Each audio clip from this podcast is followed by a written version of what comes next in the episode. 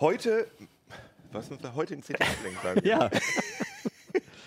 Wenn man Okay. einmal raus ist. Ja. Heute in CT Uplink ganz viele Smartwatches. Ja, genau, super. Browser-Add-ons als Datenwanzen und Nintendo Classic und PS4 Pro.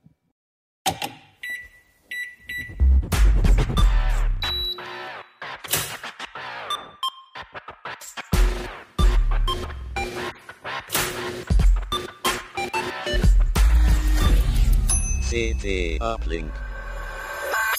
Jo, herzlich willkommen hier bei CT Uplink im CT-Keller. Sagen wir nicht mehr, sondern wir sagen jetzt, Ja, jetzt wo die Fenster auf sind, weiß ich nicht. aber wir haben noch so einen neuen Namen für, den, für diese Etage. Ja, Studio. Im Studio. Im Nerdgeschoss, sehr schön, das finde ich gut. Das hat sich doch bestimmt Volker ausgedacht, oder? Ah ja, okay. ah ja, okay. Oh, äh, Was? oh nein. Was? Alle Technik Ja. funktioniert nicht. Wieso ist das denn rausgefallen? Das ist hier, weil das, weil die PS4 Unsere das Zu- Netzteil Zuhörer, ist. ich erkläre das mal für die Zuhörer, die irritiert sind. Hier ist gerade Ja. alle Technik zusammengebrochen. Ja. wir haben uns gerade eine Viertelstunde darüber gefreut, dass diese ganzen tollen, haben uns tolle Gadgets hier an die. Ist, es, ist es das hier rausgefallen? Oder ist das Nein, Da? das ist einfach. Ach, die geht immer aus. Erkläre ich nachher. Dann. Okay, Oder soll ich gut. jetzt schon erklären? Nein, mach mal, Nein, mach mal, wir mach machen das nachher. ist, da läuft es aber Keine jetzt. Hektik, Alles wieder Gottes gut. Genau. So. Also ähm, das äh, jetzt mal als kleiner Teaser, da laufen auch gleich noch so ein paar Spiele durch die Gegend. Also für die Zuhörer. Wir haben hier einen Fernseher im Hintergrund, wo äh, Nintendo Classic gerade drauf läuft. Aber das nur als Teaser. Wir fangen jetzt mal an mit den Smartwatches. Genau. Kann man da auch drauf spielen? Da kann man teilweise auch drauf spielen. Man will es nicht, aber man, es geht. Also es gibt ein paar Spiele tatsächlich für die. Für Fallout die Uhr. 4. Ja, die Companion-App vielleicht. Ich weiß nicht, nee, aber die gibt es leider nicht. Aber ähm, ja, man könnte es machen, weil die sind da schon kleine Computer sozusagen, kleine Smartphones. Ähm, aber natürlich ist es nicht der Hauptzweck der Geschichte. Also muss man klar sagen, äh, das ist für Notizen, wenn man äh, hauptsächlich für Notizen, äh, für Benachrichtigungen und natürlich für die Uhrzeit. Ähm, und Ach, das können die ja, auch. das können die auch tatsächlich, können sie alle, äh, erstaunlicherweise. Und ähm, natürlich, was will man auch noch, äh, sind Fitness-Tracker. Es Sind Haupt, viele sind wirklich so als Fitness-Tracker schon ein bisschen ausgelegt und ein bisschen geeignet. Ähm, also das können sie halt beides, das ist so der Hauptzweck dieser, dieser Uhren. Ah ja, okay. Sie sind auf jeden Fall ganz schön groß. Die sorgen, das allein sorgt schon für Training. Ja, wobei man Ja, muss natürlich auch sagen mit muss, ne? eingebauter Hantel. Ja. so, das fette Casio und die äh, Asus, das sind schon Unterschiede. Ne? Also das Ding hat 60... Äh, äh, nee, Oder soll man die Detailkamera halten? Ja, kannst ja, du die auf jeden Kamera Fall. halten? Haben wir hier. ähm, Da sieht man den Vergleich. Also man sieht das so ein bisschen von der Seite, aber gerade von oben. Ne? Das Ding, äh, das, die Casio ist, glaube ich, 6 cm Durchmesser und das sind so die üblichen 4 cm. Ne? Also das merkt, sieht man halt schon, das sind einfach richtig, das ist ein richtiger Klopper, auch als Outdoor-Gerät so ein bisschen äh, gedacht. 50 Meter wasserdicht, äh, nach Militärstandard, äh, robust und so. Ein bisschen die pollige Genau. Variante, ne? Die hat auch tatsächlich äh, nicht nur einen GPS-Sensor, das haben einige, aber die hat auch noch äh, Höhenmesser und so weiter drin. Die, die hat, äh, also Sollte vielleicht nicht drauf. Doch, kannst du schon machen. Äh, äh, ist, schadet ihnen ja nichts. Ne? Ähm, die sind jetzt mit diversen Geräten gekoppelt. Das heißt, wenn da irgendwo mal eine Meldung kommt, das kann sein, dass das meine äh, Benachrichtigung Wa- sind. Was ich ja jetzt hier interessant finde, wenn ich mir das angucke, kann ich die Pebble auch nochmal in die Ja, Kamera ja, halten. auf jeden Fall. Dass zwei der Kameras, äh, zwei der Kameras sag ich schon, äh, dass zwei der Geräte, jetzt äh, hat sich die Casio gerade in so einen anderen Modus gehalten, aber dass die beide so eine LCD, äh, so eine Retro, äh, sieht man das hier in der Ja, Kamera? man sieht schon was. Ja, äh, ja. Dass die beide so eine mh, Oldschool, oh, Ups. Hallo. Äh, Genau. Du bist ein CD-Uplink. Ähm, Ja, genau. Äh, dass die beide so eine, so eine 80er LCD-Geschichte nachbilden, obwohl sie ja eigentlich viel detailliertere Displays hätten. ja. Ähm, Das finde ich ja schon witzig. bei der Casio hat man es auch gerade gesehen. Ähm, das ist quasi den ihr zweiter Modus. Die hat nämlich zwei Modi. Die hat die das normale äh, IPS-LCD, Mhm. aber die hat eben noch so einen so ein, so ein Monochrom-Modus, ähm, so ein Uhrensegment quasi. Aber das ist ja Standard- nicht so ein Segment, also äh, um für die Doch. Zuschauer nochmal zu erklären, ihr kennt ja noch diese alten Segment-Displays aus den 80ern, wo, ähm, ja, wo die Zahlen aus wie viel Segmenten, 1, so, 2, aus 3, 4, Und 5, bei, 6, bei der 8 ist oder es so. tatsächlich, also bei der ist es tatsächlich noch so. Bei der Casio ist es so. So. Deswegen hält die, wenn man die, wenn man den das normale Display nicht anhat, hält die einen Monat. Äh, natürlich kann man das nicht als Aber Smartwatch das ist doch nutzen. kein Segment-Display, sondern das hat Ja, doch, aber hat es doch ist einzelne zumindest- Pixel. Ja gut, aber die Pixel sind sehr groß, stimmt, das genau. kann man sehen. Also das ja, ist ich tatsächlich ein, ein. Dual-Display. Als einziger hat die ein Dual-Display. Ja. Ähm, genau. Also deswegen hält die dann theoretisch einen Monat, wenn man das normale LCD, äh, das normale LCD nicht benutzt. Mhm. Und wie lange halten die anderen? Also wie oft muss ich Ähm, die aufladen? Die Pebble, trotz dass das äh, LCD immer an ist, Mhm. ähm, wirklich eine Woche. Mhm. Ähm, ups. Hier mal. Ich, Also richtig auch, wenn man sie Und- benutzt ja, oder nur ich habe hab die jetzt wirklich ähm, eine Woche lang immer am Armgelenk gehabt, habe die nachts auch teilweise in Schlaf tracken lassen, die messt die Herzfrequenz Mhm. und die hält halt wirklich sieben Tage. Und die anderen im besten Fall zwei Tage. Also das muss man. Äh, äh, Das die, nervt schon, ne? dass Genau. man die dann immer dranhängen also muss. die sehr teure äh, Tag Heuer Connected hält einen Tag. Mhm. Die Apple Watch so zwei Tage, das hält sie auch gut durch. Bei dem, bei der äh, ähm, ähm, äh, Quatsch, bei der Asus Uhr Mhm. sind so knapp zwei Tage, wenn man dann das äh, den OLED-Schirm wirklich auf einen dunklen Hintergrund stellt und, und so ein bisschen den Stromschau-Modus nutzt. Ne, Mhm. und die Fossil auch so zwei Tage. Also das ist wirklich so das Maximum, was du bei normal rauskriegst.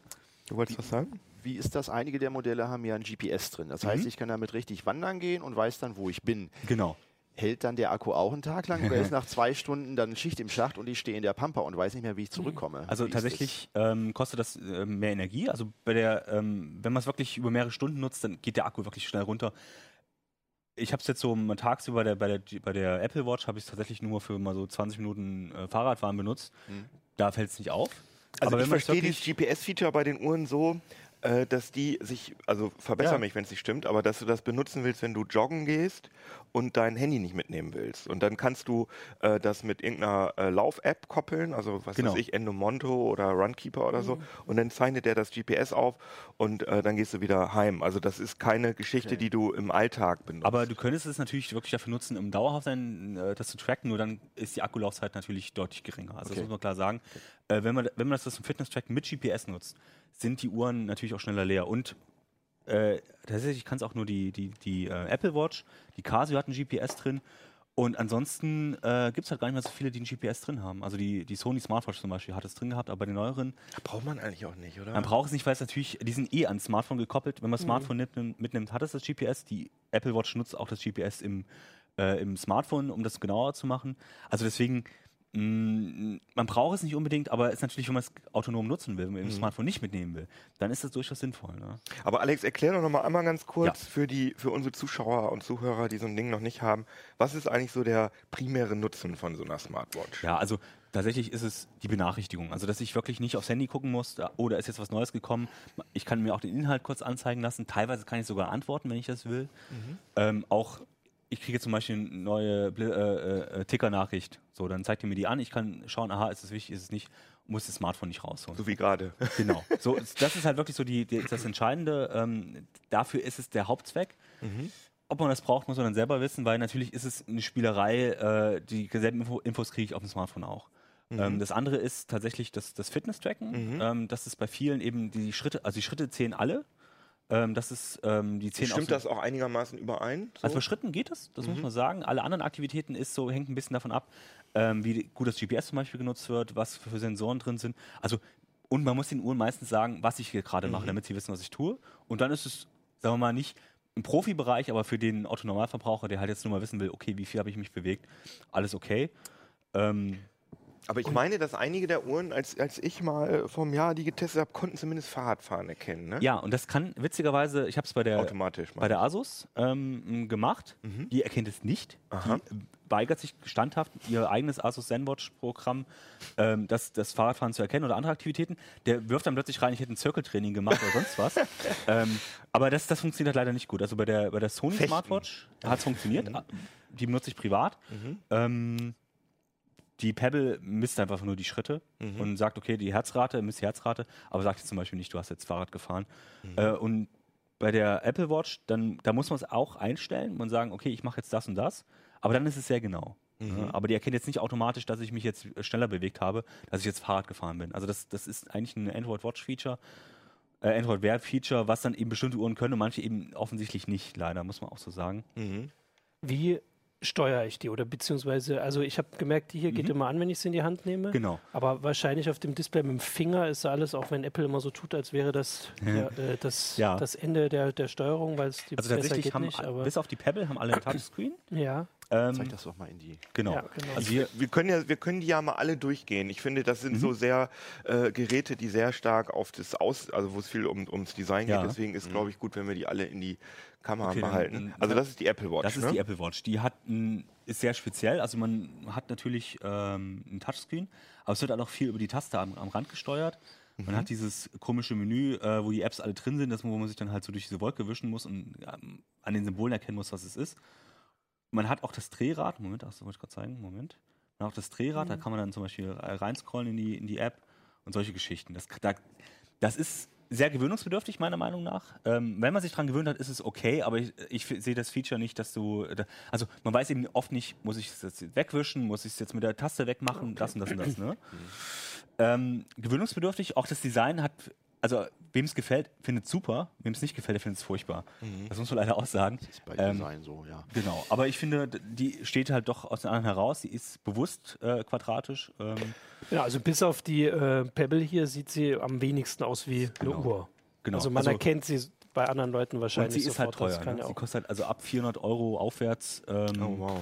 Und das ist, glaube ich, die zweite Hardware-Revision. Das ist die ne? zweite Hardware-Revision. Und ist das stark verändert zur ersten? Ähm, nein, finde ich jetzt nicht. Aber die Akkulaufzeit ist deutlich besser geworden, Mhm. das muss man sagen. Also es ist ein größerer Akku drin und äh, er reagiert halt sehr flott. Also ich habe die erste Uhr jetzt nicht so, so viel benutzt, aber ähm, man ja, merkt das so, merkt man schon. man ja. merkt schon, die ist einfach immer, immer flott. Äh, Im Gegensatz zu anderen Uhren ist sie halt wirklich immer flott. Du hast nie Probleme mit der Performance äh, und hält trotzdem zwei Tage.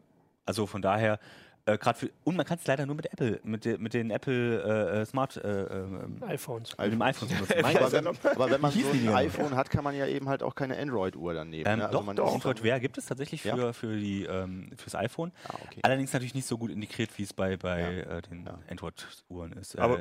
Also das, das Tempo, das sagte auch der Kollege Nico Joran, der äh, solche Uhren auch selber besitzt und immer damit Sport macht. Er sagt, das Umschalten von den Apps ist deutlich schneller geworden jetzt bei der Mhm. zweiten Revision als bei dem ersten. Bei dem ersten, Genau, also da merkt man's das noch am ehesten. extrem langatmig und äh, das hat Apple wohl deutlich verbessert. genau. Und das merkt man leider bei den, jetzt können wir nicht mal gucken, Genau, wir können ja mal die, die Zen, das ist jetzt die ZenWatch 3, ne? Genau.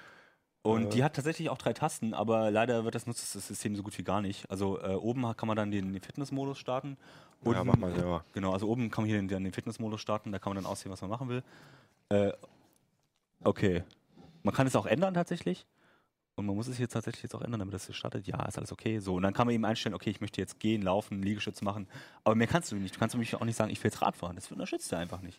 Ne? Gehen, Liegestütz, Sit-Ups. Ja, So, also laufen, gehen und so weiter. Also Aha. und automatisch erfasst er eben das Gehen. So, und die andere, und die andere Taste denkst du, oh cool, noch eine zweite Taste, kann ich was machen? Nee, ist ja leider auch nur den Eco-Modus einstellen.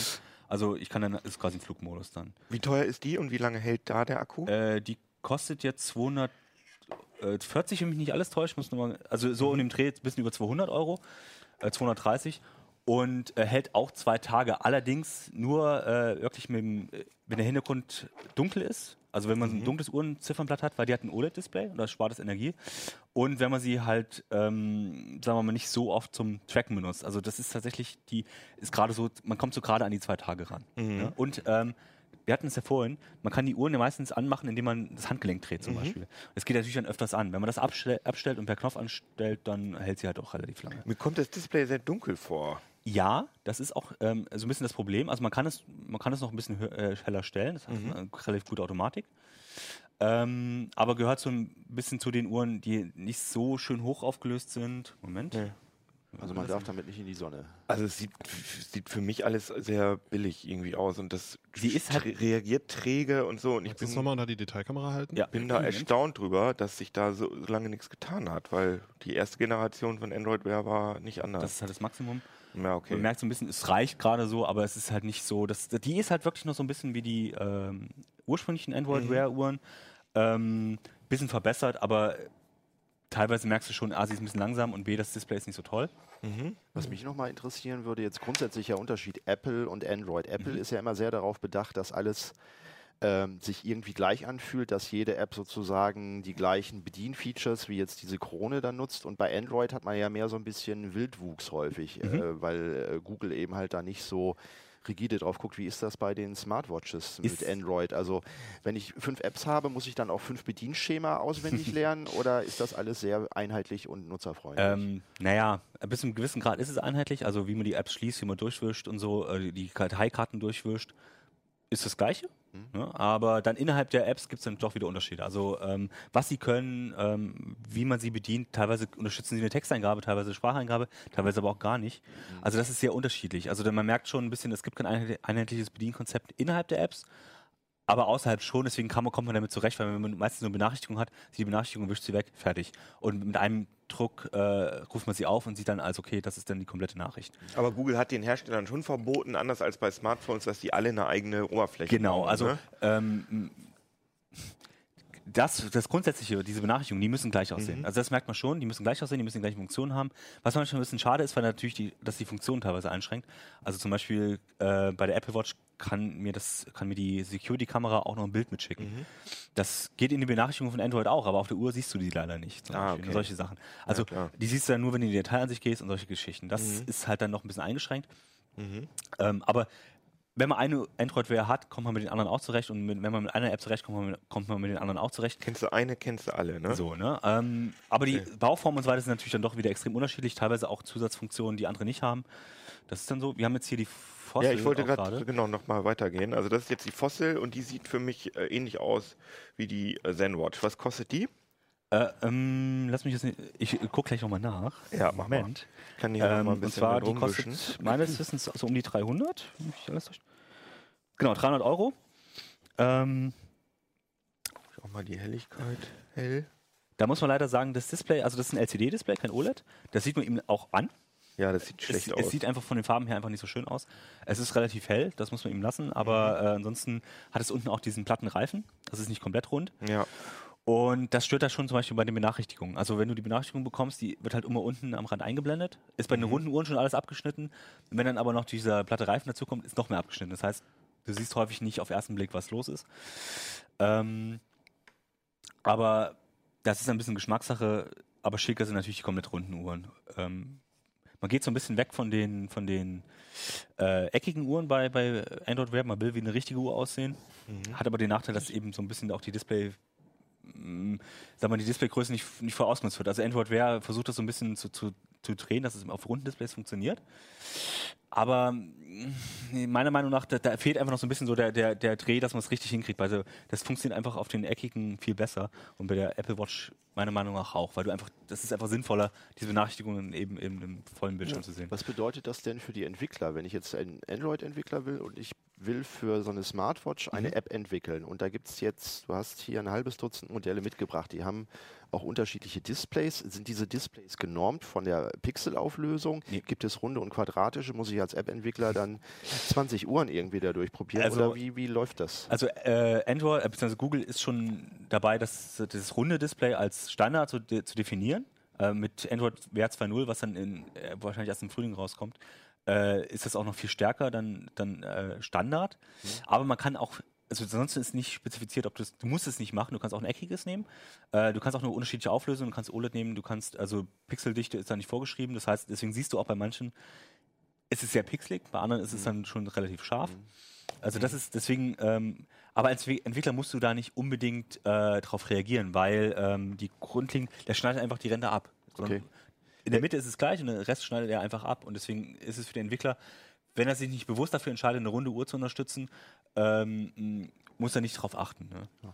Wenn man jetzt äh, sich die Smartphones, die Android-Smartphones anguckt, ist ja quasi so das Samsung Galaxy irgendwie das, was am, die größte Verbreitung Mhm. wahrscheinlich hat. Gibt es sowas auch bei den Smartwatches, dass man sagt, so das ist jetzt der Marktführer und äh, das nehmen die Entwickler eigentlich so als der Standard, auf Nee. den sie ihre Apps anpassen? Nee, gibt es nicht. Also das ist auch so, ähm, A, verkaufen sie sich einfach nicht so gut, dass man da äh, so einen Marktführer rauskriegen äh, kriegen würde. Und ähm, auch die Modelle sind zu unterschiedlich und das ist ja so das erste Jahr, wo sich das so ein bisschen etabliert. Da machen auch Samsung macht noch seine eigenen Smartwatches zum Beispiel, die haben wir jetzt nicht drin, weil die aktuelle noch nicht da war. Ähm, also das ist so ein bisschen, und die Pebble ist eben, das können wir gleich noch drauf kommen, äh, die macht eben ganz was ganz was ganz anderes, verkauft sich aber relativ gut. Aber die ist ja aus, völlig billig, ne? Die ist Aber, billig. aber trotzdem gehen wir noch mal und einmal hier von Android Wear. In die in die also das war jetzt die Fossil ähm, Q Marshall für 300 Euro Mhm. und jetzt haben wir hier die Casio noch für die Casio WSD F10 für 500 Euro. Wow. Ja. Hat ist aber noch teurer als die Apple Watch. hat aber vom gefällt mir jetzt von dem Display her von denen, die wir bisher gesehen haben, eigentlich am besten. ne? Ja, die hatten ein ganz schickes Display. Also ähm, natürlich ein Riesenrand, der, ähm, wo, man sich fragt, braucht man das unbedingt?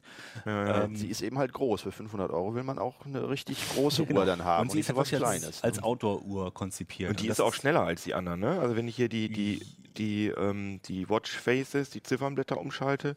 Das macht auf mich ein schnell, also Wobei es jetzt ein den bisschen unfair ist, weil ich habe gerade die, die, also zumindest die äh, Asus-Uhr gerade eingerichtet und der macht im Hintergrund noch was. Ah, okay, ja gut. Ja, also wenn die okay. parallel was machen, das merkt man sofort, dass der Prozessor eben nicht der schnellste ist. Wenn die einmal eingerichtet sind, geht das durchaus schneller. Äh, und der hat auch die gleichen Prozessor, der hat auch Ah ja, einen ein Qualcomm- Snapdragon, nee, der hat einen Snapdragon 400. Ähm, die Asus hat einen Snapdragon Wear. Ah, okay. Snapdragon Wear 2000 an. Das ist halt der Nachfolger. 100. Ah ja, okay. Der Nachfolger, der sollte vom Geschwindigkeitsher eh- ähnlich sein, ein bisschen stromsparender sein. Deswegen hat zum Beispiel ist die Asus zum Beispiel auch nicht so dick, Mhm. weil sie hat einen kleineren Akku drin, hält dann eben auch noch die zwei Tage durch, äh, während hier ein- einfach ein dickerer Akku auch drin ist und deswegen das Ding zwei Tage hält.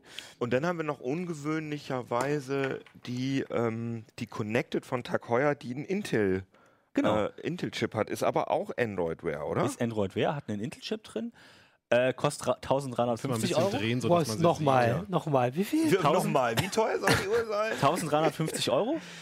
Die Wow. gehen halt darauf aus und sagen, okay, du kriegst hier eine Tag Heuer- Tag Heuer Uhr, die ist, also die ist auch qualitativ, also vom Gehäuse her ist sie Ja, natürlich okay. auch deutlich hochwertiger, muss man klar sagen. Ähm, und du kannst sie dann, äh, wenn du, wenn Android Wear dir nicht mehr gefällt, kannst du sie halt auch gegen eine normale Geschichte, äh, ja, ja. eintauschen. Ah, falls man mitkriegt, dass es sich nicht durchsetzt nächstes Genau, in zwei Jahr. Jahren kannst du die halt eintauschen, wenn du sagst, okay, die ist langsam, die ist so blöd, ich will jetzt eine richtige Uhr, ähm, kannst du halt auch eintauschen. Äh, die ja hat ein sehr schönes ja. Display, muss man sagen, für ein LCD. Oh Gott. All you need is love. Wie Genau. schön. Also er hat ein sehr schi- schickes Display. Äh, das, das Gehäuse ist halt wirklich äh, sehr hochwertig. Ob es einem gefällt, muss man natürlich dann schauen. Es gibt im Moment keine anderen äh, Designs äh, von der Variante. Aber man merkt schon, okay, klar, also das ist zu Recht, dass sie so teuer, ich weiß nicht zu Recht so teuer, aber es ist klar mit anderen Modellen Ja. vergleichbar, die halt so. Na, aber wenn ich mir die Tabelle angucke, also der, die, der Akku hält am kürzesten, Mhm. was wahrscheinlich den Intel-Prozessor Liegt leider auch ein bisschen am Intel-Chip. Ja. Ähm, der ist ein bisschen stromfressend. Der ist eigentlich nicht langsam. Und der ist, aber, und das Problem ist, man merkt so ein bisschen, da, ist einfach noch äh, Optimierungsarbeit nötig, Mhm. damit das dann wirklich so lange hält. Ähm, das ist so ein bisschen, man muss sich halt darauf einlassen, dass man halt jetzt wirklich eine sehr, sehr teure Uhr mit eben noch den Kinderkrankheiten von Android Wear, mit den Kinderkrankheiten vom Intel-Chip Mhm. hat. Deswegen, ähm, die ist als, als äh, Smartwatch durchaus gut. Die ist mit anderen vergleichbar. Sie hält halt nicht so lange. Ähm, Mhm. Hat ein sehr schickes Display, aber äh, da ist eben schon, das ist so ein Luxusgut, was man sich dann kaufen. Was dann eben auch die Funktion der Smartwatch hat. ne? Wie würdest du generell das einschätzen? Du sagtest, in diesem Jahr geht es eigentlich mit den Smartwatches erst los. Das ist Mhm. jetzt die erste Gerätegeneration, wo du davon sagen kannst, okay, jetzt äh, funktioniert das Ganze. Und äh, wenn ich jetzt da 1000 Euro oder 300 Euro für so eine Uhr ausgebe, ist die dann in zwei Jahren komplett veraltet und dann irgendwie Sondermüll? Oder wie sind so die, Ähm, die, die Zyklen, dass jetzt neue Generationen auf den Markt kommen, die deutlich besser sind als, als die letzte? Wie würdest du das einschätzen? Muss man, muss man ein bisschen abwarten, weil äh, wie gut sie sich verkaufen, weil natürlich der Erfolg, äh, also alle produzieren noch äh, äh, Smartwatches, auch gerade die Android-Sachen, gibt es sehr viele Hersteller, aber ähm, die Verkaufszahlen sind doch sehr niedrig. Das heißt, lohnt es sich, ein neues Modell zu entwickeln, lohnt es sich, das wirklich jetzt ein Nachfolgemodell zu machen? Man kann durchaus erwarten, dass es zwei Jahre jetzt, drei Jahre hält. Das muss man klar sagen, weil ähm, die äh, hauptsächlich die Software läuft auf dem, auf dem Smartphone. Ähm, hier gibt es dann ab und zu ein Firmware-Update. Ähm, und da bleibt eben abzuwarten. Die aktuelle Generation, die, die erste Generation bekommt teilweise nicht mehr mehr die Updates für die neuen Android Wear-Geschichten, für Android 6.0 und so weiter. Deswegen, das ist so ein bisschen unsicher im Moment. Okay. Und deswegen, ähm, also wenn man sich nicht ganz sicher ist und sagt, okay, ich weiß nicht, ob ich so eine Uhr haben will und ich weiß auch nicht, wie sich das entwickelt und ob ich jetzt wirklich bei Android Wear bleiben will, sollte man auch vorsichtig sein, äh, ob man sich wirklich so eine teure Uhr kaufen will. Weil am Ende hat man immer so das Problem, Ja. die kannst du in zwei Jahren auch noch benutzen, aber äh, die hat die, vielleicht nicht die neuen Funktionen. Okay. Die, Apropos teuer, wir haben ja jetzt mal Die billige? die Gegenent, also das sind jetzt sozusagen hier die Gegenentwürfe. Ist noch ein bisschen nach links. Achso, ja. Da. Das andere links, genau. Einmal die Pebble und einmal die äh, Connected von Tag Heuer, die Pebble 2.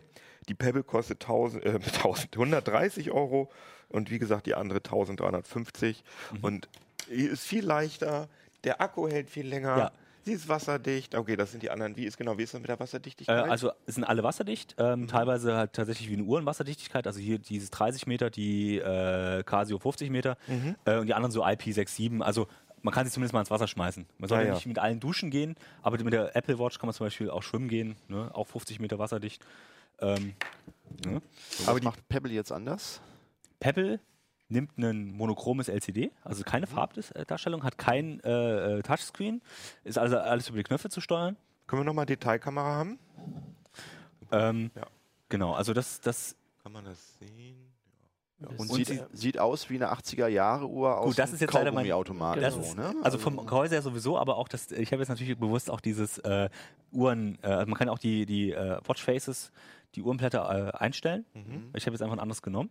Und kann die auch Apps oder ist das alles vorinstalliert? So, und die kann auch? Apps, ähm, allerdings keine Android Wear Apps, sondern man muss ähm, die Uhren nehmen, äh, man muss die aus der Pebble Community nehmen. Die ist sehr Okay. aktiv, aber es gibt kaum Hersteller, die das quasi bewusst dafür eine App machen, sondern das macht die Community, die nutzen einfach die freien Schnittstellen, macht dafür eine App zum Beispiel. Ah, okay. Ne, also man kann da, äh, Strava funktioniert zum Beispiel, dass man zumindest den, äh, also das ist ein Tool, um gerade um Fahrradfahren zu tracken und so. Mhm. Ähm, da kann man zumindest das Training starten und sich ein paar Infos anzeigen lassen, aber er nutzt jetzt zum Beispiel nicht, um darüber, über die Uhr selber den, das Tracking zu machen, sondern man braucht das Smartphone dafür. Und, und die Apps kosten dann was? Sind kostenlos? Es ist unterschiedlich, teilweise, also in der Regel sind sie kostenlos Mhm. äh, und häufig ist es dann so, dass man noch eine, ähm, so, ein, so ein, quasi einen, ähm, eine Spende geben kann. Das, äh, viele machen das so, dass Ah, man okay. ein ex externes Tool hat und spenden kann. In der App selber von Pebble kann man nicht bezahlen, da sind sie kostenlos, sondern es ist dann so, dass man dann über ein anderes System die bezahlen kann, dann zusätzliche Funktionen Also freischalten. das ist so ein bisschen so eine undergroundigere Genau. Community, sag Also- ich mal. Deswegen ist mir die Uhr auch total sympathisch, weil die hat zum Beispiel auch kein Touchscreen. Wenn man sich an die Bedienung gewöhnt hat, dann kann man die sauschnell Mhm. bedienen. Man kann die einfach als Fernbedienung zum Beispiel für sein äh, Spotify oder so nehmen, dass man, keine Genau. Ahnung, beim Duschen äh, Musik hört und ein Lied weiterschaltet das oder beim ich immer schon mal Fahrradfahren. machen, ja. das finde ich tatsächlich ich find- also ich höre tatsächlich beim das Duschen erste Mal, Musik. dass ich was höre, wo ich denke, also ich weiß nicht, wie viel ich dafür bezahlen würde, aber das wäre tatsächlich Ja, eine Ich Idee, wenn das würde blöde beim Lied Duschen kommt. nicht mit der Uhr, weil ich will mich ja waschen und dann ist die Uhr im Weg mit der Seife. Also das halte ich Also ich Da, sag- da mal bin ja ich meistens Ich hab nicht so sie- dreckig an der Man kann sie auch so hinlegen. Ich habe sie tatsächlich nie beim Duschen angehabt, aber ansonsten, ich finde, sie ist genau das, was du sagst. Sie ist einfach, das ist sympathisch. Die Animationen sind total super. Das funktioniert schnell. Das Gerät ist einfach, also die Uhr ist wirklich schnell. Alles so 8-Bit Retro-mäßig, ne? Mit Ähm, so lustigen. Und, und sie hält halt wirklich auch diese sieben Tage durch. Und ähm, das macht sie halt wirklich ähm, für mich tatsächlich so, obwohl sie die günstigste ist, mit zu den angenehmsten Uhrenerfahrungen. Also äh, die Apple Watch fand ich auch nicht schlecht, aber wie gesagt, braucht man ein iPhone dafür und äh, sie ist halt sehr teuer. Und die anderen sind so, gerade die Android-Wear-Uhren sind so ein bisschen, ah, das ist alles so ein bisschen halbgar noch, wo man sagt, okay, das ist cool, ich benutze privat auch eine, weil ich die halt die Sony Smartwatch benutze. Aber merkst du manchmal an vielen Stellen hakt es irgendwie noch so. Das ist, dann ist es mit den, äh, die Benachrichtigungen sind nicht so schön oder das hakt dann wieder oder das ruckelt oder die Akkulaufzeit ist plötzlich beim nächsten Update wieder kaputt und solche Geschichten. Und das äh, merkt man so bei der Pebble, hat man so das Gefühl, die sind A, bewusst auf diese Community geeicht und die Community will das auch und unterstützt das sehr schön. Und ähm, das ganze System funktioniert einfach. Das ist einfach, das ist einfach schnell, das ist ähm, auch schön animiert und einfach dieses, genau dieses äh, Do-it-yourself ein bisschen. Man kann eben relativ schnell einsteigen in die Uhrenentwicklung. Bei den anderen muss man halt sich erstmal an Android äh, äh, ranwagen und so. Ähm, deswegen an sich äh, für mich so mit die, die angenehmste Uhr für den günstigsten Preis. Wie gesagt, sieht ein bisschen hässlich aus. Also Ich finde es ja nicht. Ich finde Ja. ja gerade lustig, dieses, dieses Oldschoolige. Ja, im Vergleich dazu Dieses ist Prollige mag ich halt nicht. Genau. Aber das ist alles halt Geschmackssache. Das ist halt durch die Akkus werden die halt auch relativ dick, deswegen müssen sie ein bisschen auf prollig machen. Also, Ja, also dieses- nehmen wir mal die, außer der Asus-Uhr, die jetzt so wirklich so eine der ersten ist, wo man sagt, okay, ist ein bisschen dünner. Das Design, das, ja, das Design muss man halt mögen. Ne? Und hier, das ist halt so wirklich so äh, diese 80er Jahre Casio-Uhr. Ne? Ähm, da, da, und man sieht auch, Android will einfach in diese Richtung, man will jetzt so eine hochwertige Uhr haben, Ja, aber rund auch haben. da, also gerade das mit diesem goldenen dann, Rahmen. hat, Das hat, so ja, dann hat man aber auch das Display, wo es halt, es sieht halt nicht aus wie eine Uhr. Man, Nee, das nee, Display nee, sieht genau. halt nicht aus wie eine Uhr. Und deswegen ist dieses bewusste Entscheiden dagegen, wie es Apple macht tatsächlich, wie es äh, Pebble macht, das ist die bewusste Entscheidung dagegen. Wir sagen, wir sehen einfach digital aus, wir sind digital und machen das Mhm. auch so knallhart. Und nicht dieses Imitieren von, von anderen Uhren. Ne? Apropos, wie ist denn die Zeit eigentlich? Wo Oh wir ja, jetzt da haben wir uns schon verquatscht. Ja. Aber äh, genug, ge- wollte ich gerade sagen, genug Gadgets. Äh, jetzt müssen wir noch mal was äh, Ernsthaftes äh, besprechen. Ach, das war übrigens, ich habe euch gar nicht vorgestellt, das Ja, war ja. Alexander so, ja, Spier, der hallo. über äh, Alexander Spier aus Mobilressort, der über die Smartwatches geredet hat. Und jetzt spricht Martin Holland zu uns über, über Spione im Browser, über ähm, ja genau, du hast also über Browser-Erweiterungen recherchiert, die böse sind. Also äh, die Sache ist tatsächlich, das haben wir nicht recherchiert, sondern das hat äh, der NDR hat das rausgefunden. Die haben äh, eine Geschichte gemacht, ähm, wo sie nachgucken wollten, was man. Also es gibt ja diese Anbieter, wo du äh, Kundeninformationen kaufen kannst oder so. Also ne, du sagst, du möchtest jetzt möglichst viel über weiß ich nicht, also Daten über Menschen haben. Also mhm. was weiß ich zum Beispiel für Kreditunternehmen oder sowas oder für Werbung. Und die haben sich einfach mal als so ein Unternehmen hingestellt und gesagt, wir sind ein Big Data Unternehmen und wir gucken jetzt mal, was wir kriegen und haben dann äh, Angebote bekommen, die schon sehr krass klangen. Also an wen, also der NDR hat gesagt, wir sind ein Big Data Unternehmen und genau. wen haben die angeboten? Also es gibt da also Unternehmen, die, äh, die das sammeln. Also die sind auch nicht, also das ist nicht neu, die gibt es, also ich äh, bin mir jetzt gerade nicht, also eins heißt glaube ich Axiom, jetzt bin ich mir nicht ganz sicher. Also die, mhm. die handeln mit Kundendaten quasi und aus da hat bei diesen Firmen, bei diesen Kundendatenhändlern hat der NDR angefragt und hat gesagt, wir brauchen Daten. Also so wie Sie es erklärt haben, haben Sie nicht mal überall angefragt, sondern Sie haben sich einfach ein LinkedIn-Profil gemacht, wo da stand, wir arbeiten in dem, äh, in dem Ding und haben dann gewartet, weil natürlich ah, jemand, ja. der mit Kundendaten handelt, der guckt auch, der kann also das alles schön durchsuchen mhm. und die haben sich dann bei denen gemeldet und haben gesagt, hier, wir haben sowas und mhm. haben dann denen das angeboten und das klang schon, also äh, das klang sehr krass. Also die haben gesagt, wir können ihnen Browserdaten von, äh, ich glaube, sie hatten gesagt, mehreren Millionen oder mehreren Dutzend Millionen Deutschen geben, die bis drei Jahre zurückgehen. Mhm. Und das, also das konnten sie nicht überprüfen, weil die, die Preise sind halt sehr hoch. Also bei dem einen stand da irgendwie 10.000, das kann man abonnieren. Man kriegt dann jeden Monat die aktuellen Daten für 10.000 Euro. Sie haben aber ein kostenloses Probe ähm, mhm. also Sample bekommen von drei Millionen Personen aus dem August. Und, und, was stand da dann? und da waren tatsächlich die kompletten Browserverläufe von drei Millionen Menschen drin. Also komplett alles, was sie in ihrem Browser angesurft haben. Und mit Klarnamen auch? Äh, ja, das ist ja die Sache. Also nein, also sie hatten nur Browserverläufe mit, ich schätze mal, IP-Adressen. Mhm. Ähm, aber der NDR hat, also die haben auch gesagt, und die, die Hersteller oder diese Anbieter sagen auch alle, das ist anonymisiert. Aber wenn du die Browserverläufe, die ganze URL kennst, von jemandem, der den ganzen Tag surft, dann findest du Seiten, wo der Name vielleicht in der URL vorkommt. Also ein Beispiel war, dass wenn du dich bei Xing anmeldest, landest du, glaube ich, direkt auf der Startseite mhm. und dann steht dein Name, den du bei Xing und bei Xing benutzt irgendwie jeder seinen, mhm, ähm, seinen, seinen Klarnamen, steht halt in der URL. Also das heißt, du könntest dann diese, das sind natürlich unfassbar viele Daten, aber die könntest du durchsuchen nach Startseite von Xing und dann kannst du die Namen. Mhm. Solche Sachen gibt es. Natürlich gibt es gibt auch andere Seiten, wo Leute sich einloggen und dann der Name per URL übergeben mhm. wird. Ja. Und so kannst du sie finden, auch wenn sie dann sagen, das sei anonymisiert, was auch immer sie meinen es steht mhm. ja in der Welt, das können sie auch gar nicht rausfiltern wahrscheinlich, weil sie müssten dann das Gleiche machen. Ne? Also man, wenn man jetzt Millionen Daten hat von Leuten, die surfen, muss man ja nur die Seiten finden, wo das übergeben wird. Naja, und Browserverläufe sind ja, oder die Browserchronik ist ja so ziemlich Genau, das also das ist ja was das, was. Gibt, weil dadurch also kann man ja ganz viel herausfinden. Also genau. Also wenn ich jetzt zum Beispiel suche, keine Ahnung, äh, Abtreibung ja, oder genau, so, natürlich. oder äh, äh, Krebs. Also es gab eine Geschichte vor äh, einem Jahr, ist in England haben sie ähm, so einen Gesetzentwurf gemacht, wo, ähm, wo es auch darum ging, Browserverläufe sollen gespeichert werden für Sicherheitsbehörden. Mhm. Und ich weiß, dass, also damals, auch als ich das gedacht habe und als wir das geschrieben haben, so viele gedacht, das ist vollkommen unrealistisch. Also ich meine, das ist so ein Eingriff in die, in die Privatsphäre, dass das nie geht, dass das dürfte, das wird nie durchkommen. Und jetzt haben die NDR-Leute halt gesehen, damit wird gehandelt, reger Handel getrieben. Und jetzt war die Frage, Woher Wo, haben die das? Genau, das wollte ich gerade genau. fragen. Ja. Und das war die Frage, die sie auch selbst versucht haben herauszufinden. Also die haben dann wirklich, sie haben 50 Leute identifizieren können darüber. Mhm. Das waren Richter, Manager, die teilweise da auch sehr private Sachen also gemacht haben. Mhm. Vorsicht ausgedrückt. Also der, der eine Richter hat, während der seine Roben gesucht hat, immer parallel auf Pornhub irgendein, äh, äh, ja, also äh, Sadomaso irgendwas mm. Video geguckt. Ah, ja, okay. Also immer schön so ein Wechsel. Wahrscheinlich war das eine der.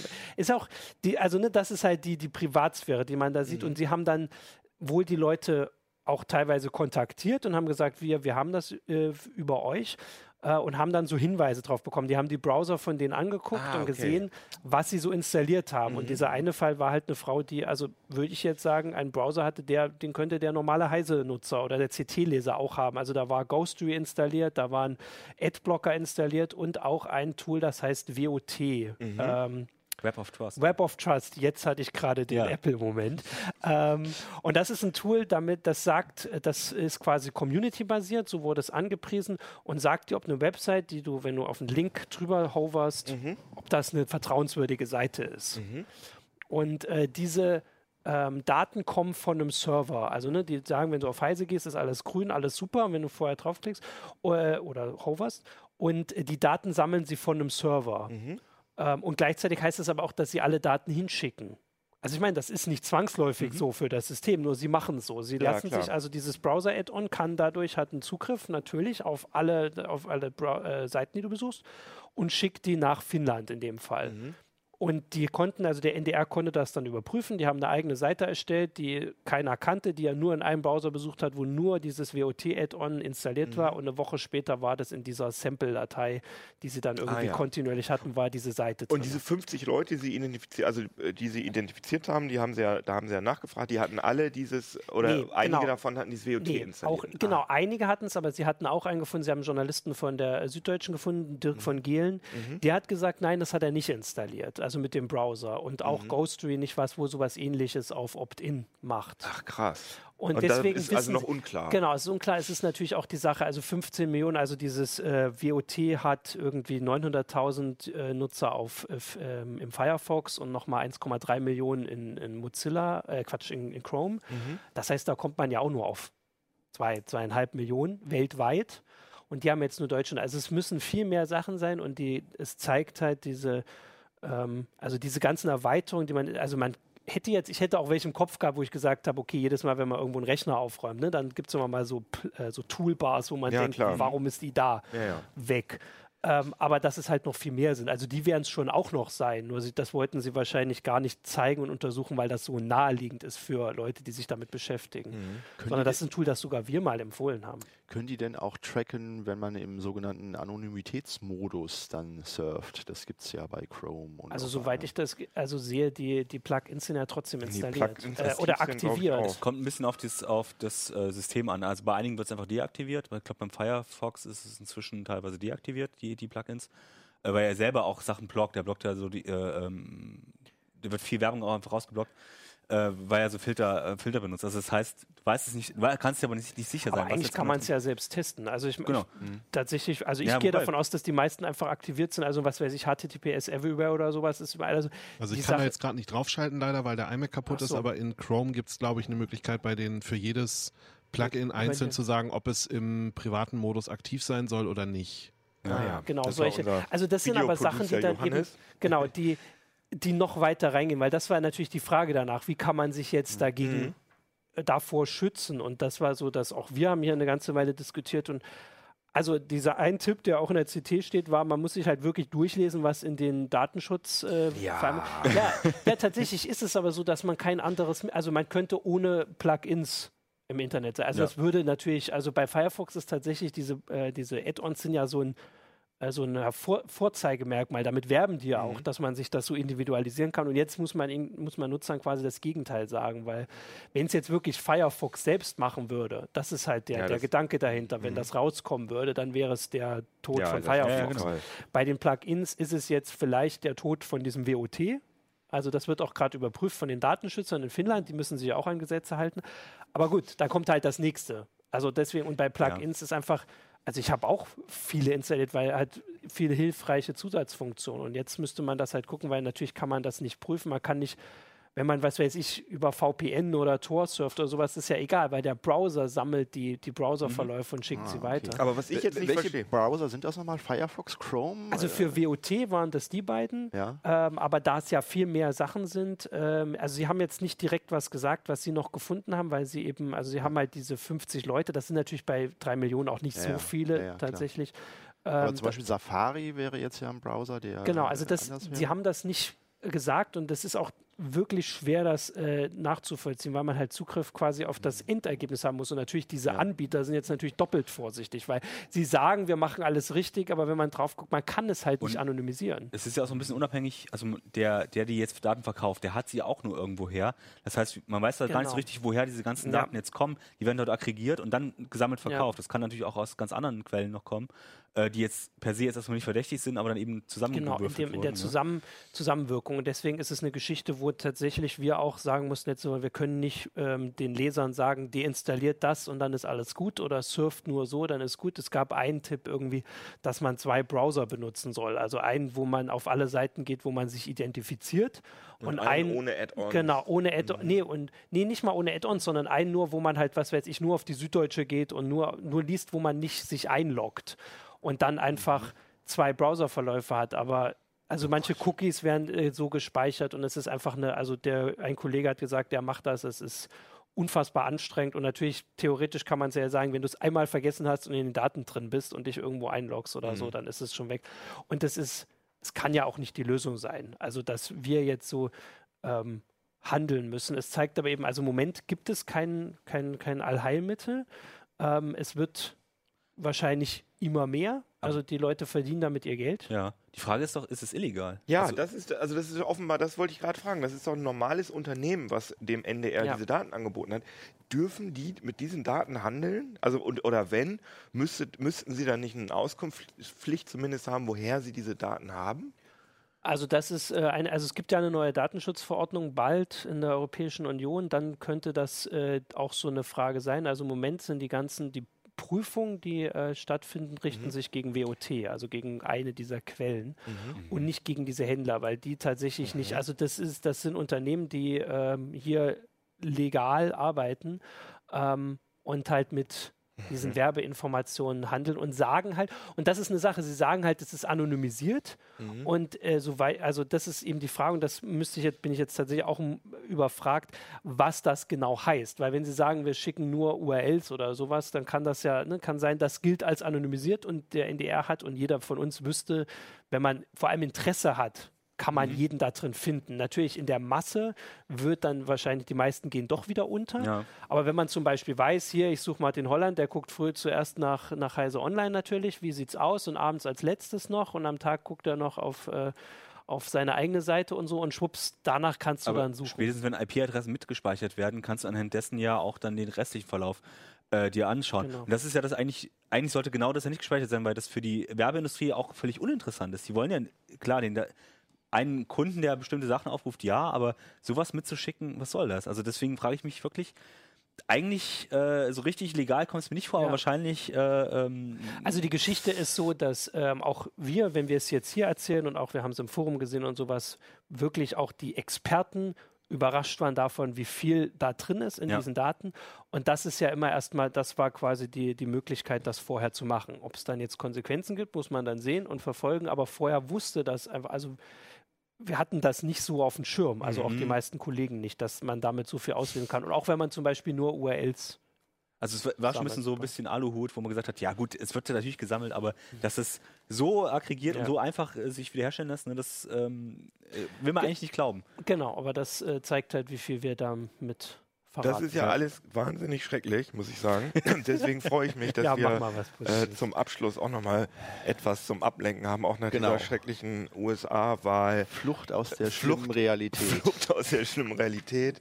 Ähm, da hast du jetzt zwei äh, Maschinen mitgebracht, Genau. mit denen man schön flüchten kann. Es weihnachtet ja wieder und da bringen jetzt einige Hersteller jetzt neue Spaßgeräte auf den ist Markt. das übrigens. Genau, hallo. Software Restore. Sorry. Genau, wir äh, haben uns diese, diese Spielkonsolen genauer angeschaut. Äh, Sony hat eine neue PlayStation Pro auf den Markt gebracht. Die ist seit gestern erhältlich. Ähm, die ist von der Form, hier vorne habe ich mal die alte äh, PlayStation, erste Generation und jetzt die neue. Die ist ein bisschen dicker. Und ähm, ja, warum heißt sie Pro? Ähm, Sie hat äh, einen etwas potenteren Grafikchip. Und äh, wenn Spiele gepatcht sind, dann äh, können die dann auch in äh, 4K-Auflösung äh, rausgegeben werden für die neuen Fernseher. Und auch VR-Spiele für die PSVR, die jetzt so seit einem Monat, glaube ich, auf dem Markt ist, äh, werden auch in, in höherer Auflösung dann gerendert. Das heißt, es sieht alles ein bisschen hübscher aus und wenn man jetzt so einen neuen Fernseher hat, äh, dann sieht man die Unterschiede auch. Wir haben das Ganze uns auch auf einem HD-Fernseher angeguckt. Da muss man schon sehr genau hingucken und wissen, arbeitet das Spiel jetzt sonst mit 30 Frames pro Sekunde und jetzt eben halt auf, der, auf dem Pro-Modell mit 60 Hertz pro Sekunde.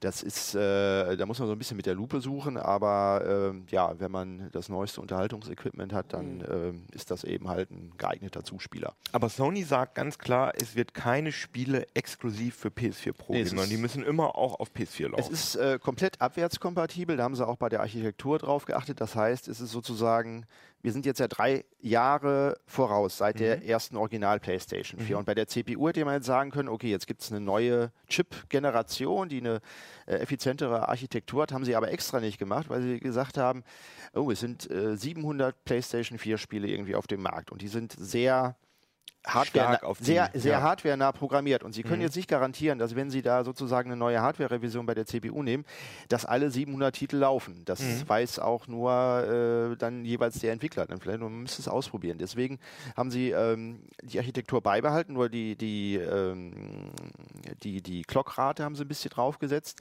schalten aber selbst das ab, wenn das Spiel nicht jetzt auf das Pro äh, gepatcht wurde.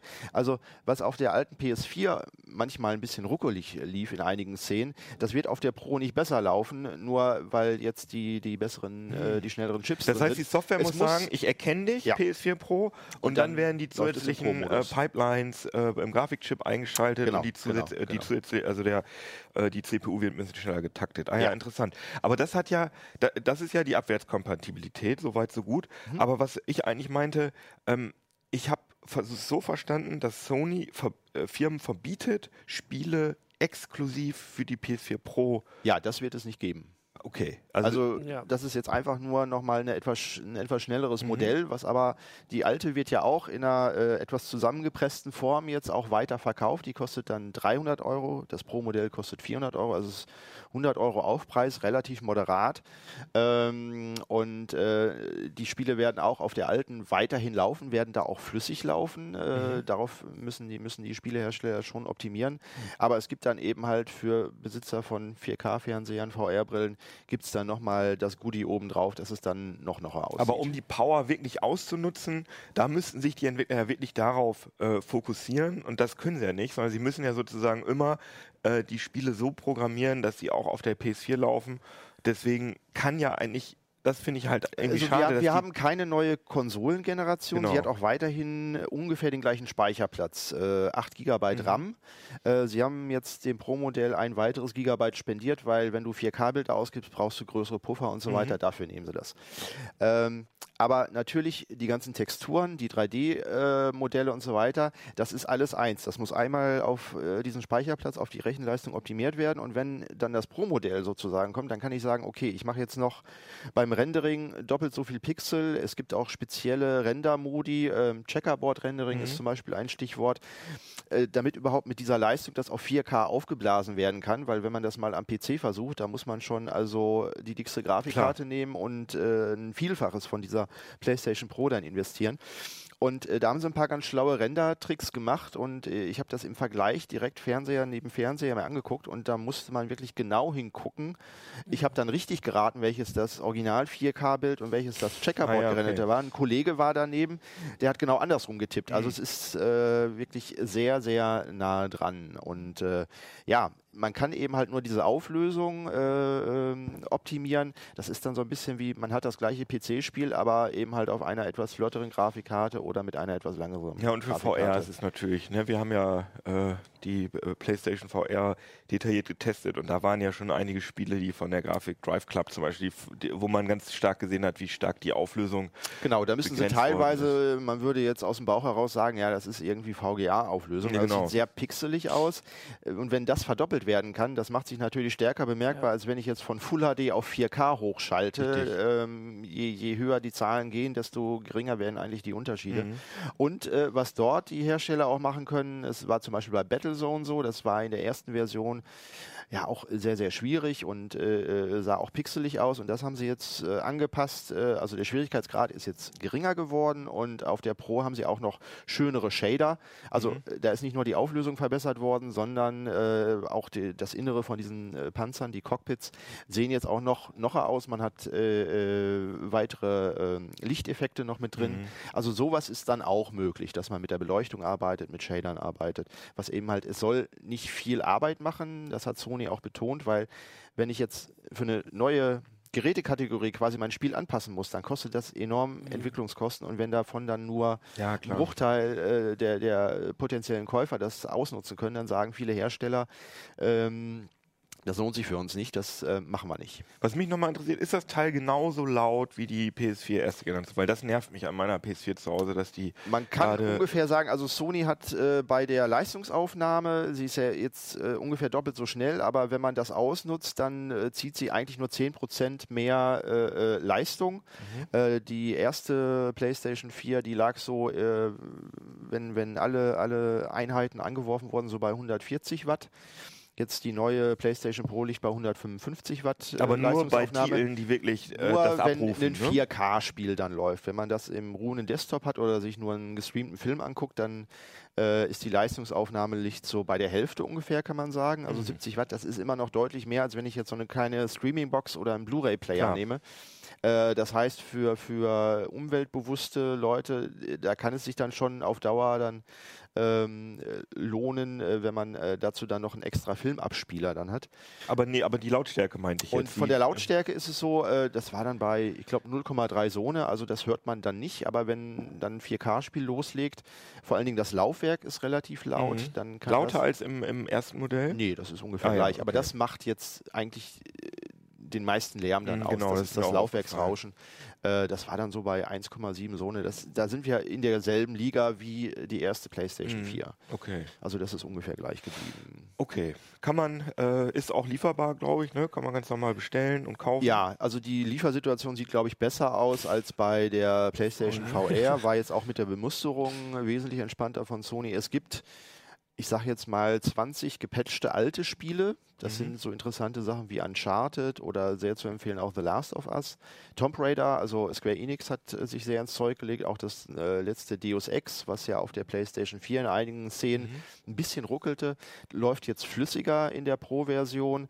Ähm, und man kann eben halt seine alten Spiele einfach weiterspielen. Was sie vergessen haben oder, oder weggelassen haben, weil sie wollten eben halt einen Preispunkt von 400 Euro treffen, man kann jetzt keine Ultra-HD Blu-Rays drauf Ah ja, genau, angucken. ja. Das ist ja sehr schön, nicht nur wegen der höheren Auflösung, sondern auch wegen dem, der HDR-Ausgabe wäre Mhm. das schön gewesen. Aber Sony sagt, hm, der Weg geht eigentlich zum gestreamten Film und nicht mehr und weg von der Disc. Und man hat dann äh, Filmdienste wie, wie Amazon Prime ist mit drauf und Netflix, Mhm. äh, die auch schon, wenn man das etwas teure Abo von Netflix dann kauft, dann äh, auch 4K-Serien und Filme sich anschauen kann. Aber viel charmanter und viel weniger Strom und viel äh, billiger ist ja Nintendo. Das Nintendo Classic. die ganze Genau, Zeit nicht auf das- den ja, Fernseher. genau. Classic Mini, das läuft im Hintergrund. Also was dem einen sein 4K und HDR, das ist dem echten Nerd dann eben halt der ja, CRT-Modus unter die Darstellung im 4 zu zu 3 Format, äh, was eben halt gerade vor 30 Jahren aktuell war. Und Sony äh, und äh, Nintendo hat das, ähm, man kann es ja vielleicht auch mal den, den Controller jetzt in die Kamera ja, halten. Mal dahin, Also genau. für die, für die äh, Zuhörer, die jetzt nur äh, äh, zuhören, das sieht aus, die Nintendo-Konsole, ich halte sie jetzt auch nochmal hier rein, wie eben halt das alte NES-System von äh, 1985, 86 kam das auf den bisschen Markt. kompakter. Ein bisschen geschrumpft, also eine Bonsai-Ausgabe, kann man Ja. quasi sagen. Es sind dann zwei ja, Original-Controller sind äh, dran angeschlossen und auf dieser Konsole sind bereits 30 Spiele vorinstalliert. Also man kann keine weiteren Spiele darauf installieren. Es gibt auch keinen Internetanschluss oder sonst was, sondern die sind einfach da drauf. Man schaltet es ein. Im Menü sieht man 30 Spiele und äh, kann die sofort starten und loslegen. Mhm. Ähm, was ein bisschen blöd ist, äh, sieht man hier, das Kabel ist nur 70 Zentimeter lang. Das heißt, man muss sich dann auch direkt äh, vor die Glotze hocken, das, äh, was früher immer meine Mutter gesagt Muss hat, geh nicht so nah an den Bildschirm ran. Alex. Das, ähm, äh, das äh, ist damit dann wieder äh, da. Also man muss äh, direkt nah ran. Es gibt auch keine Funkcontroller oder sowas alles. Das einfach einschalten, loslegen. Man muss sich nicht um, um Patches irgendwie kümmern und kann auch sofort zu zweit spielen. Das ist ja heute Aber der zweite Controller wird nicht mitgeliefert, oder? der wird nicht mitgeliefert, der kostet extra. Äh, man muss auch sehen bei den Preisen, also Nintendo hat offensichtlich große Lieferprobleme, wenn man so im Internet irgendwie forscht, wo kriege ich denn dieses kleine Gerät? Dann sind so auf Ebay so Mondpreise von mehreren hundert Euro werden da vorgeschlagen. Das ist das Ding natürlich nicht wert. Aber ich habe auf, Naja. auf Geizhals habe ich auch Anbieter gefunden, die das zu dem eigentlich vorgeschlagenen Preis von 70 Euro dann auch anbieten. Und dieser äh, Zusatzcontroller liegt dann, glaube ich, bei 12 Euro. Aber warum ist denn das eigentlich nicht, ähm, also das war ja zumindest auf Amazon habe ich geguckt, da war das nie, äh, wurde das nie gelistet. Also auch nicht. Ja, wahrscheinlich, weil jetzt die Stückzahlen äh, zu klein sind. Vielleicht äh, hat auch äh, Nintendo jetzt äh, Lieferverträge mit anderen Anbietern. Das haben wir bei der PSVR ja gesehen. Die waren Mhm. in den Mediamärkten und bei Saturn waren die, standen die auf Halde und Amazon äh, konnte die also wochenlang nicht liefern, weil Mhm. jeder das im Internet bestellt hat. Ähm, da geht auch, äh, da sagte mir ein äh, Insider, äh, bei den Konsolen so ein bisschen so der, der ja, Handelskrieg kann man nicht sagen los, aber äh, vor fünf oder zehn Jahren waren alle froh, dass es mit Amazon eine Alternative zu Mediamarkt und Saturn gab, also die da marktbeherrschend waren und auch die Mhm. Preise diktieren konnten. So, und jetzt ist Amazon in dieser Rolle, Ja. dass die Preise diktieren können und ähm, da schwenkt man jetzt wieder so ein bisschen zurück, weil so ein Monopol ist ja nie gut. Nee, auf jeden Ne? Fall. Aber äh, ich meine, man muss sagen, das ist schon ein sehr charmantes Es Ding, gerade durch die, cool gerade Ja. durch die, äh, die Controller, die sich wirklich genauso anfühlen wie früher. Ja, Aber man muss natürlich es- sagen, dass man das alles mit dem äh, Raspberry Pi auch emulieren könnte. Man könnte das auch kostenlos auf dem PC natürlich machen, aber hier hat man sozusagen Aber anschließend, es Gefühl, funktioniert genau. sofort, es hat wesentlich mehr Charme. Was man noch braucht ist, Nintendo hat kein Netzteil mitgeliefert, sondern nur so ein USB-Kabel. Ah, da kann man ja Und- die PS4 Pro. äh, Genau, man kann jetzt also Netzteil. die äh, PS4 Pro oder wenn man die alte PS4 noch hat, ist das dann eben halt als USB-Netzteil für das Nintendo Classic Mini dann Viele Zweitverwertung. Fernseher haben, ja, ja, genau. Äh, kann man Netzteil, USB-Netzteil nehmen. Ne? Also wenn man so vom Ja, ja, ja, hat, klar. dann kann man Das das muss auch nicht besonders stark sein und so. Und Also- wenn- wenn ich das richtig sehe, kann man, ähm, äh, kann man auch äh, abspeichern. Ne? Genau, Oder? das war ja früher nicht möglich. Also man musste bis zum nächsten Level spielen, dann kriegte man irgendwie einen 20 Zeichen langen Code ausgespuckt, den man dann aufschreiben musste und den hat man einen Zettel verloren, dann war alles irgendwie. Hier hat jetzt jedes Spiel vier Speicherslots und man kann jederzeit den Reset-Knopf drücken. Dann äh, speichert man sozusagen das äh, RAM-Abbild Ah. in diesen Slots ab und kann dann beim nächsten Mal genau an dieser Stelle weiterspielen. Also man schon. hat äh, ähm, äh, ja deutlich ähm, Das ist sehr praktischere praktisch, ja. Speicherstände und äh, wer vor 30 Jahren gespielt hat, der wird das äh, zu schätzen wissen, dass das Ja. jetzt geht. ja, sieben Stunden gespielt hat bis zum Endgegner. Ja. Also bei Mario gab es keine, keine Codes. Ich glaube Also nicht. ich habe nur Mario 2 geschafft. Durchgespielt, weil da gab es doch mal die. Ich will jetzt gar nicht hier Aber jedenfalls sehr Detail schnell. wissen. Also es ist Ja, das läuft flüssig, alle Spiele sehen auch gut aus, man kann verschiedene Darstellungsmodi noch zeigen. Du kannst mal hochgehen, genau bei es den gibt genau Darstellungen. CRT-Filter. Gibt es. Dann sieht man alles, die, äh, alles in Halbzeilen. Das, jetzt musst du ein Spiel mal aufrufen. ja. Da sieht man das erst. Dann gibt es äh, die Orgi das Originalformat und es gibt dann noch einen 4 zu 3 Modus. Also in 16 zu 9 werden die jetzt nicht aufgeplustert. Äh, und das ist alles, ja, sehr charmant. Funktioniert einfach, kostet 70 Euro und man hat Aber irgendwie. Du kannst es nicht erweitern, ne? Du kannst keine Nee, neuen nee. Spiele drauf. Es funktioniert einfach. Man genau. muss sich keinen Kopf machen über Patches oder weitere Spiele. Ja, also Ähm, wäre halt schön, wenn man dann später nochmal neue Spieler zukaufen könnte und nicht einfach. Also ich meine, die haben ja das eh alles auf Halde, die ganzen. Nee, ich glaube, der Charme ist tatsächlich, ich muss mir kein, es sind 30 Spiele drauf, die habe ich sofort. Ich muss mir keinen Kopf machen, Ja. äh, das irgendwie zu erweitern. Es funktioniert einfach. Also Genau. ich finde Ja. mir würden dann einfach ein paar Spiele spie äh, fehlen, vielleicht, die ich mal gerne mal ausprobieren würde. Äh, auf dem Emulator lade ich sie mir einfach irgendwo runter, illegal natürlich, aber. nee, äh, die hast du von deinen eigenen ROMs. Ja, natürlich. Die liest du aus und dann. genau. Also, ja, also das ist so ein bisschen. Das, Das ist doch ein gutes Geschenk dann. Ja, dadurch. klar. Also ich finde es halt ein bisschen schade, dass genau das äh, eben nie, überhaupt Das nicht möglich tatsächlich- ist. da soll ja tatsächlich so ein Linux-Embedded-Ding drin sein. Ne? Ich ja, das sollte auf gelesen, einem, auf einem ARM-Chip hier so ein Allwinner. Genau. Also eigentlich ist, da ein, äh, eigentlich ist das ein Raspi mit einer Emulation. Ja. Also es ist ein, eine ganz klare Emulation. Womöglich haben sie sogar irgendwie, äh, irgendwie so einen Nintendo-Emulator lizenziert Ja. oder so. Weiß Aber, man nicht, was da im Hintergrund wie läuft. gesagt, Aber es ist der- halt out of the box. Funktioniert Der, halt. der Charme ist, anschließend läuft und ich muss keine Kernel kompilieren oder sonstigen Sachen irgendwie. Ja, das kann ich dann das machen, wenn ich das erweitern will auf dem PC. Ja. Ne, also wer das daran Spaß bin hat. mir halt nur nicht sicher, ob ich die Spiele vielleicht doch zumindest auf dem modernen Gamepad spielen will, dass ich die vielleicht doch auf dem Xbox. Also für das, um das Gefühl wiederzubekommen. Also tatsächlich die Ja. Frage, ob das überhaupt für jemanden was ist, der das nie, also wahrscheinlich nicht. Also wir ah, können doch, jetzt ich finde, Kinder- das sind schon es nie gespielt sehr, sehr, sehr ikonische Spiele. Ja, Also genau, ich finde, wenn ich ein Kind hätte, dann müsste das unbedingt äh, müsste, Mario genau, Bros. das spielen. ist genau die richtige Einstellung hier. Müsste. Punkt. So, du kriegst erst Essen, wenn du das Spiel durchgespielt hast. Und lernen. Gamepad äh, bringt Ja. dir ja auch nichts, weil das hat dann wieder die Knöpfe an anderen Stellen. Du kannst eh nur mit dem digitalen Steuerkreuz Ja. steuern. Du brauchst Aber die Haptik ist, also ich habe gerade ein bisschen gespielt und das ist schon sehr krampfig, dieses Ding. Ne? Ja, aber so war das eben. Ah, halt die damals. Hände sind jetzt größer, ne? Als Ja, aber damals. So war das früher. Früher war man nicht so. Willst du auch nicht mit diesem komischen Also, Digital-Joystick nochmal rumwedeln? Das ist halt auch nervig eigentlich. Ne? Aber ich finde, es ist Also sympathisch und für den Preis macht es halt dann Ich schon. finde sehr cool. Ne? Ja, also es kostet so viel wie ein. 30 Spiele sind da drin. Ja, wie Äh, mir, Und- ich und habe damals gesehen, ja die Tetris fehlt mir natürlich. Ne? Da, das ist Tetris war, glaube ich, erst später. Das kam dann auf dem, äh, auf dem Game- Gameboy da Nee, es raus. gab aber auch Nein, einen- auf dem NES gab es ja, Tetris. Das gab war eine aber gute es- NES-Version. Es ist ja dann immer auch die Frage, hat man die Rechte daran? Ja, Tetris ist von der. Tetris Company. Richtig. Äh, und wenn damals zum Beispiel eine Firma ein Spiel rausgebracht hat, aber es gibt jetzt die Firma nicht mehr und Rechtsnachfolge Ja, ist auch schwierig, das ist enorm schwierig, da äh, offiziell an die, an die Spiele ranzukommen. Und Nintendo macht ja nichts irgendwie, wo das nicht alles komplett Ja, ja, wasserdicht natürlich, ist. Da sind ja die Japaner sehr, Ja, na, natürlich. sehr akkurat. Ja, schönes Ding will ich unbedingt haben. Ähm, äh, ist das eine Dauerleihgabe von Nintendo? Muss das, Das muss ich mit denen nochmal absprechen. Also wir haben uns jetzt erstmal eins Wir geschickt, brauchen noch damit mehr wir das, Dauerleihgaben. Ich will äh, das mit dann gleich. Ich muss aber ich denke ausleihen. mal, spätestens nach Weihnachten wird dann auch die äh, Liefersituation dann besser aussehen. Und es gibt jetzt ja auch keine Wii U mehr. Mhm. Ja, also Nintendo hat die, die Produktion eingestellt und dann die neue Switch kommt erst im März. Und ich habe jetzt extra Daydream View, äh, das Google-Headset mitgebracht, aber ich glaube, wir haben keine Zeit mehr darüber zu sprechen. Könnt ihr euch online angucken. Auf Heise Online haben wir äh, ein Video produziert und Bilderstrecken mit allen Apps und so weiter. Und leider kann ich auch nicht darüber reden, dass gerade eben für die HTC Vive ein Schnurlos-Add-on angekündigt worden ist, was ich allerdings für so ein bisschen fishy halte, weil man das nur auf der chinesischen HTC-Website vorbestellen kann.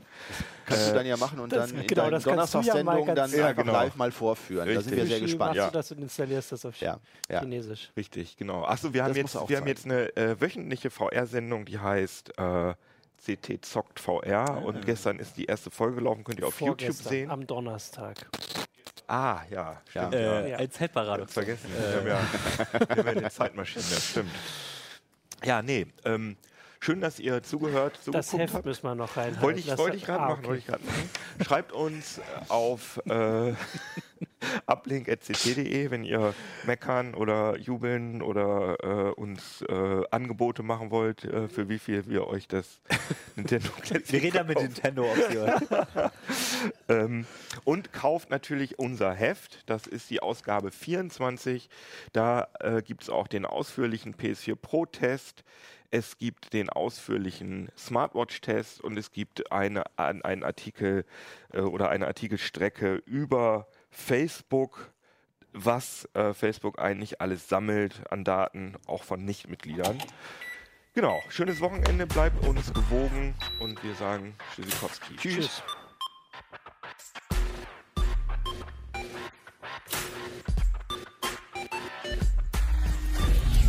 CT Uplink.